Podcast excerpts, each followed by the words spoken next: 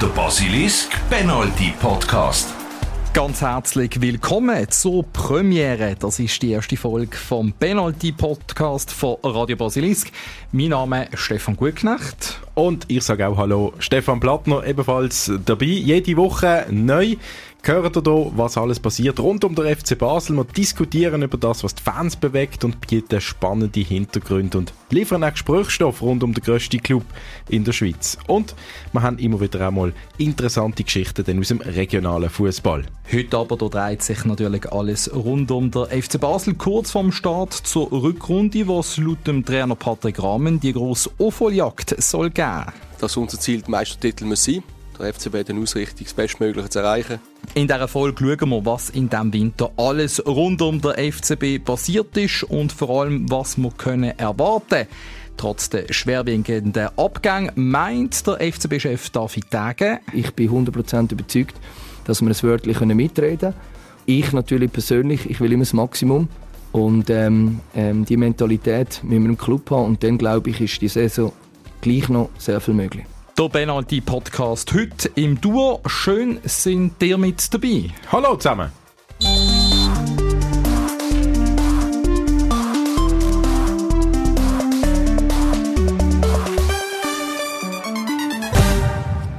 Und wir können uns noch gut erinnern. Der 3. Januar ist es gesehen, die Mannschaft, der Trainerstaff, alle sind ei, bereit ei, ei, da habe ich gestaunt. Du. Flughafen Zürich, Roger Eglin hat das Material alles verpackt gehabt. Man wollte auf Dubai gehen und dann ist es doch... Unglaublich, was da passiert ist. Die Moment. sind im Mannschaftsbus vor dem Eingang gestanden, vor dem Terminal vom Flughafen Zürich und dann haben sie sich beraten und gesagt, komm, wir gehen doch nicht auf Dubai wegen der Corona-Situation im Moment. Also im letzten möglichen Zeitpunkt abgesagt dabei, hat doch die sportliche Führung sich so gefreut, auf Dubai zu gehen. Die Fans zwar nicht so, aber der Trainer Patrick Rahmen hat das ja noch erklärt, warum das eben für ihn auch wichtig ist. Ich weiß, dass wir mit dem HSV in, äh, in Abu Dhabi sind und in Dubai. Und dort sind einfach sehr gute Bedingungen gesehen, was Plätze angeht, was Möglichkeiten angeht. Klimatisch ist das gut. Ja, also das wäre schön gewesen. Jetzt sind sie aber doch da geblieben, nicht nach Dubai. Und ja, einigermaßen hat die Vorbereitung ja gleich funktioniert. Da Testspiele sind möglich gewesen und es hat auch nicht geschneit zu Basel wie äh, letztes Jahr, wo ein Testspiel ausgefallen gewesen sind. Von dem her kann ich sagen, ja, die haben es angebracht. Man muss aber auch sagen, sie sind trotzdem ja in Schnee gegangen. Das ist ein paar Gramm ganz wichtig gewesen. Sie sind ein Team-Event gemacht auf Zermatt, dort aufgelaufen. Das ist ein paar Gramm wichtig gewesen, so der Teamgedanke Gedanken wieder zu fördern und den zu stärken. Wie es aussieht, ist das ein toller Ausflug für das Team auf den Gipfel. Schneeballschlachten hat es gegeben, Spieler in Turnschuhen, die hier den Weg, den Winterwanderweg bestritten haben. Fußballer nicht immer mit den Winterschuhen ausgerüstet, aber sie haben den Gipfel erstürmen. Das hat der Patrick Rahmen schon im letzten Sommer gesagt. Gipfelstürmer, wo man sagen, okay, wir wollen, wir wollen äh, den Gipfel stürmen. Den Gipfel haben sie gesehen diesmal. Das ist im Sommer noch nicht möglich gewesen. In der Wolke gesehen, genau. Genau, diesmal haben sie es gesehen. Aber auch dort, in der Vorbereitung, eben nicht alles so gut gegangen. Bei diesem Teamausflug ist Raul Bedret oder Sebastiano Esposito nicht mit dabei gewesen. Und in der Vorbereitung, da wissen wir auch, Corona hat zugeschlagen gehabt. Ja, das sind dann gleich irgendwie 13 Spieler mal weg gewesen. Äh, vielleicht nicht alle Corona gehabt, aber sonst irgendwie angeschlagen und äh, kränklich und ja, mhm. irgendwie muss man dann gleich sagen, wenn so viele Spieler fehlen, auch wichtige, dann kann man nicht einfach das Maximum rausholen in den Trainings und in den Testspielen. Vor allem eine ganze Woche ist man reduziert gewesen. Das ist natürlich schon noch recht happig. Wir müssen aber andererseits auch sagen, Testspiel, wenn wir die anschauen, ja, voilà, fünf. Spiele, fünf Siege, darunter auch Erfolg gegen Lausanne und Lugano, zwei Mannschaften aus der Super League, ist ja eigentlich als ein positives Zeichen zu werten. Ja. Darf ja. man so werten. Und darum glaube ich, ist Patrick Rahmen schon auch optimistisch, was die Meisterschaft angeht. Im Großen und Ganzen, wenn man alles in Betracht zieht, wo, wo äh, jetzt halt kurzfristig geändert hat, bin ich sehr zufrieden. Ja, der Patrick Rahmen, also zufrieden, aber ich frage mich schon ein bisschen, langt das wirklich, damit Fans Ende Saison vielleicht wieder mal ihr Lieblingslied können singen können?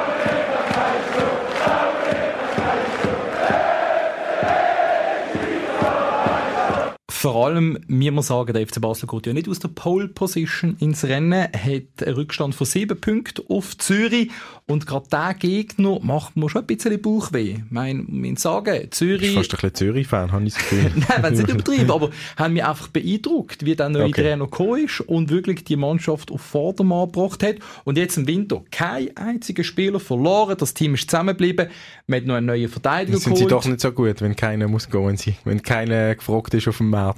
Das ist ein anderes Thema. Sie haben einen neuen Verteidiger können holen, das heißt breiter aufgestellt. Sie haben keine Langzeitverletzten.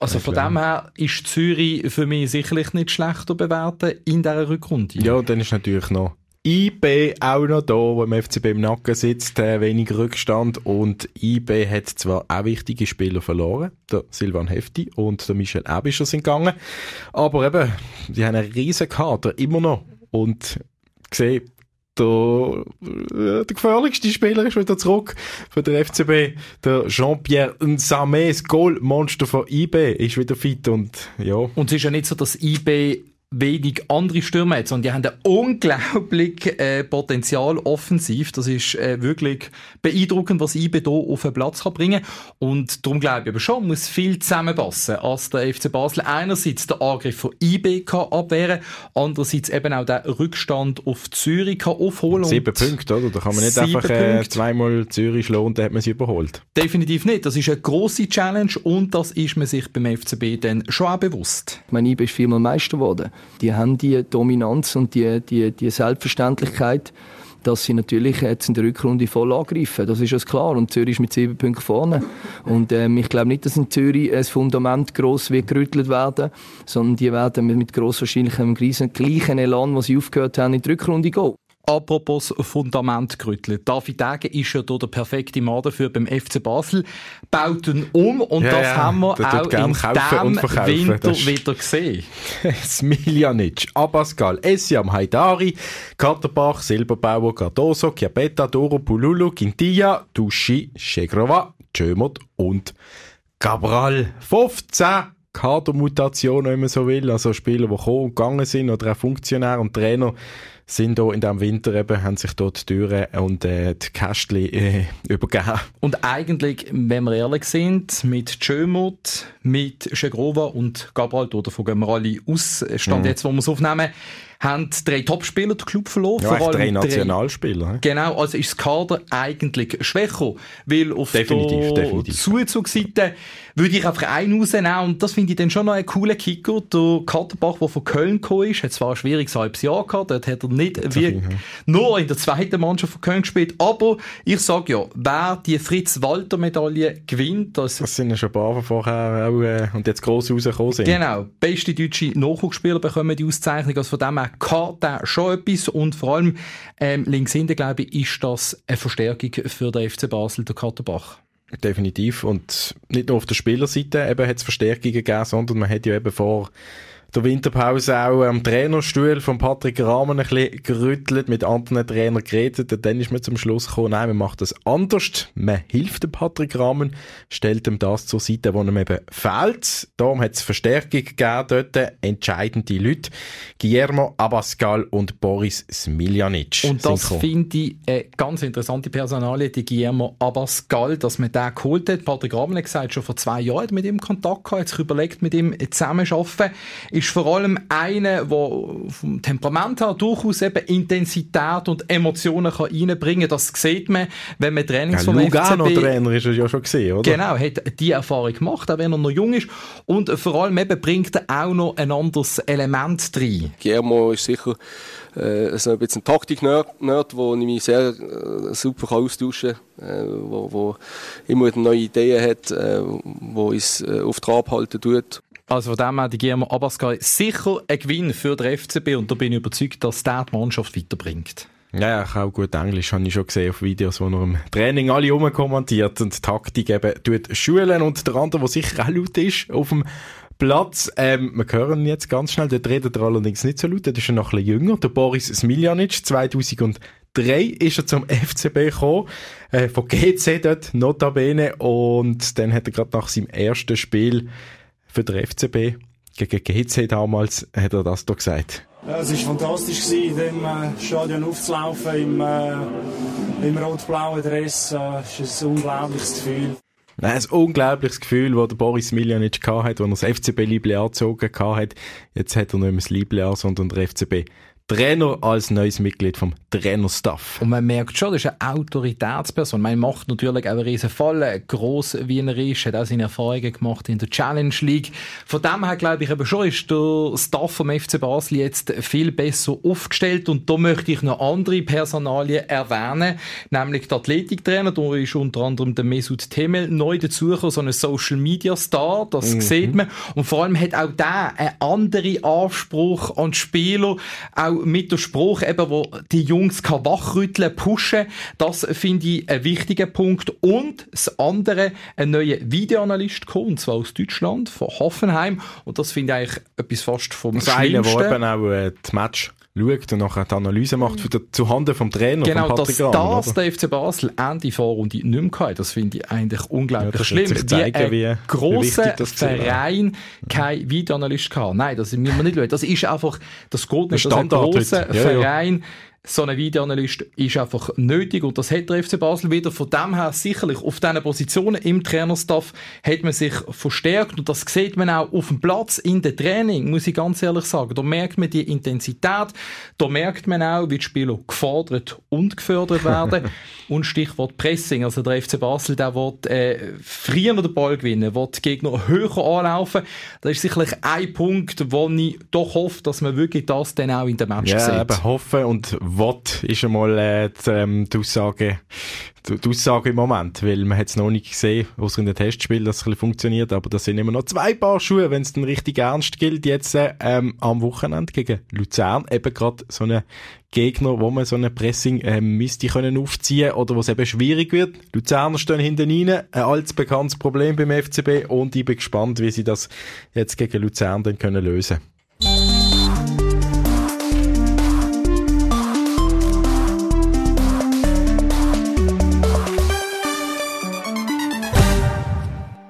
Und hier im Basilisk Penalty Podcast, da haben wir auch immer wieder die Fans, die zu Wort kommen, seit Jahren mit dabei bei Radio Basilisk. Die beiden Kultfans, spezielle Charaktere, die hier uns das Match immer wieder präsentieren, ihre Meinungen bei Basilisk Fanstammtisch, der Reto und der Fabian.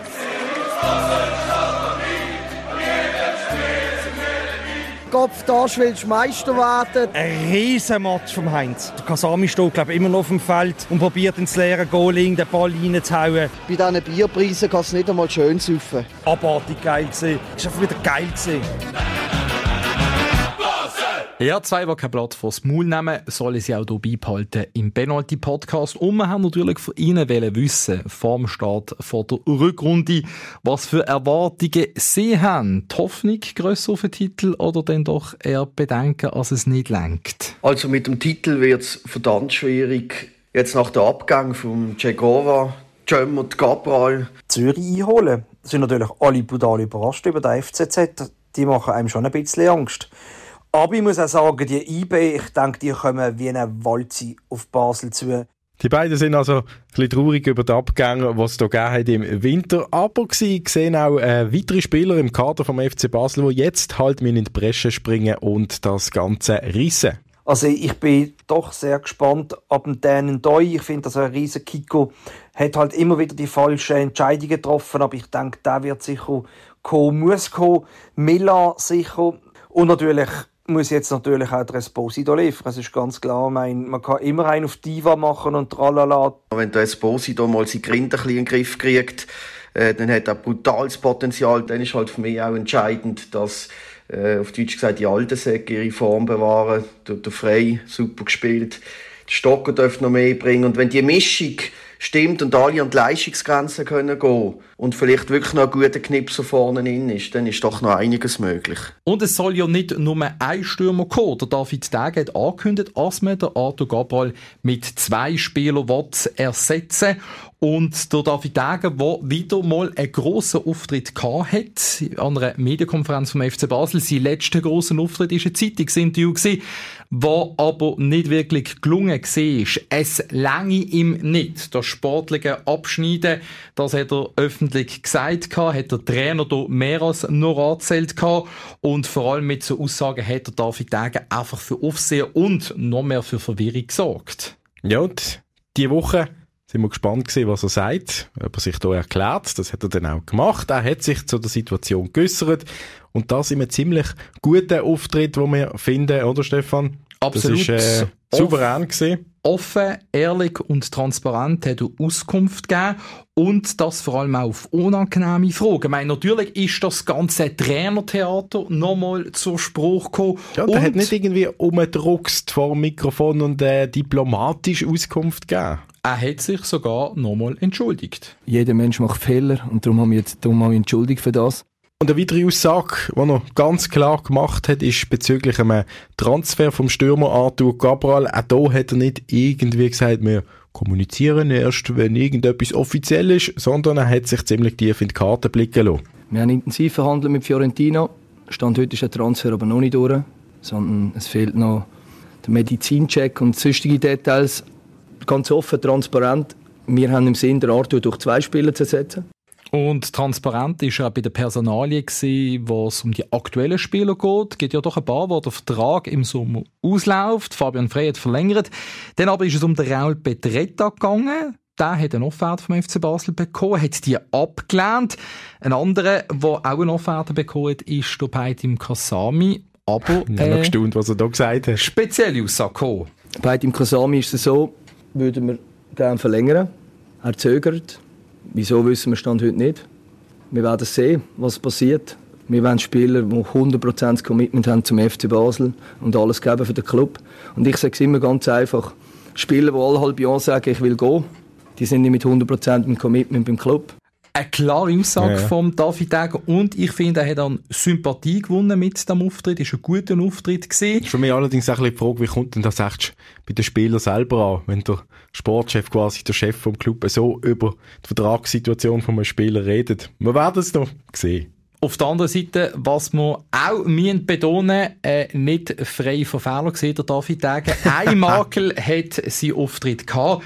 Da ist es nämlich um die Conference League gegangen mit den möglichen Gegnern. Tottenham, nochmal, Tottenham Achtelfinale ist, ist zweimal aus. Wie? Tottenham ist nicht dabei. Ja, ich, es tut mir leid, ist Tottenham wirklich? Gut, ist alles gut. Aber ist Tottenham nicht dabei? Aber Rom, gut, Rom, dann nehmen wir halt Rom. Oder Rom ist noch dabei. Ja, ja, Rom ist noch dabei. Nein, David Degen, ja, macht auch nichts. Das darf auch ihm passieren, dass er mal nicht ganz im Bild ist. Er soll sich um Transfers kümmern und nicht um mögliche Gegner. Das ist absolut okay. Aber ich würde gleich noch einhaken bei dem Thema Makel. Ich will ja nicht einfach äh, alles nur loben, sondern ich habe schon gefunden, der David Degen, der ist immer noch ein bisschen utopisch. Er ist immer noch der Spieler, der, der, der, der das Maul ein bisschen voll nimmt und ich weiß nicht, ob das äh, immer gut ist in seiner Rolle als äh, Vereinsmitbesitzer, als Chef da quasi. Er hat ja gesagt, das Conference League Final soll ein Ziel sein. Wenn du ein bisschen Losglück hast und wir als Team funktionieren, und das ist A und O, das Team funktionieren und das Maximum auf den Platz bringen, sage ich, ist Tirana wieso nicht möglich? Also Tirana, dort, äh, das Final, das dort stattfindet und wo aus seiner Sicht also der FCB genug gut ist, um sich zu qualifizieren. Eben, ich finde es utopisch. Der FCB müsste nämlich noch sechs K.O.-Spiele überstehen, um in das Final reinzukommen. Und wenn das nicht schafft, dann wird das einfach gnadenlos um die Ohren Er ist einfach nur realistisch, hat Fakten auf den Tisch stehen. Sechs Spiele, jawohl, aber es ist ja realistisch in dem Sinne, man könnte da hinkommen. Ja.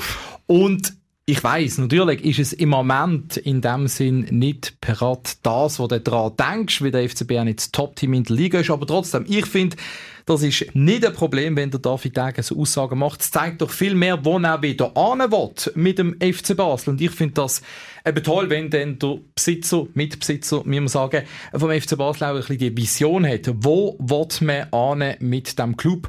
Und ähm, ja, vielleicht sind wir dann in ein paar Wochen und Monaten da und reden über das Final in Tirana. Man darf ja auch ein bisschen träumen.